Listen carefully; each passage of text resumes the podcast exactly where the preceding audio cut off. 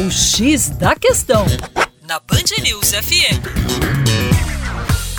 Olá, ouvinte Band News, como vai? Tudo bem? Com você, o Juninho Lopes, do Terra Negra. Tem um escritório de arquitetura italiano que está sendo responsável pela construção de uma floresta vertical em duas torres em uma cidade chinesa. Ao longo da fachada, com área de 6 mil metros quadrados, as torres verdes da cidade chinesa de Nanjing vão receber 1.100 árvores de 23 espécies e 2.500 samambaias.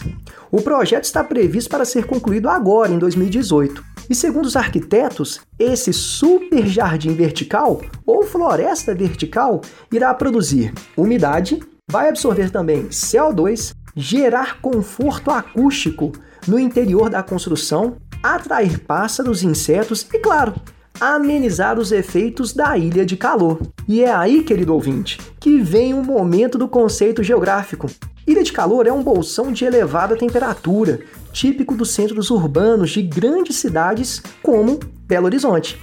Esse bolsão de elevada temperatura, gerado pela interferência do homem no meio, é causado pela grande poluição atmosférica local, pela verticalização, ou seja, pela construção de prédios e também pela forte presença de asfalto e concreto.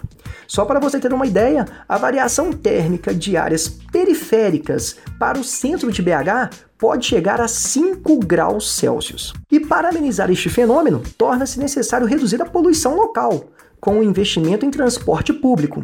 Reduzir também a quantidade de energia absorvida na superfície, mudando os materiais e ampliando as áreas mais claras, como fachadas brancas nos prédios, o que aumentaria a quantidade de energia refletida, reduzindo a quantidade de energia absorvida. Para mais, acesse educaçãoforadacaixa.com.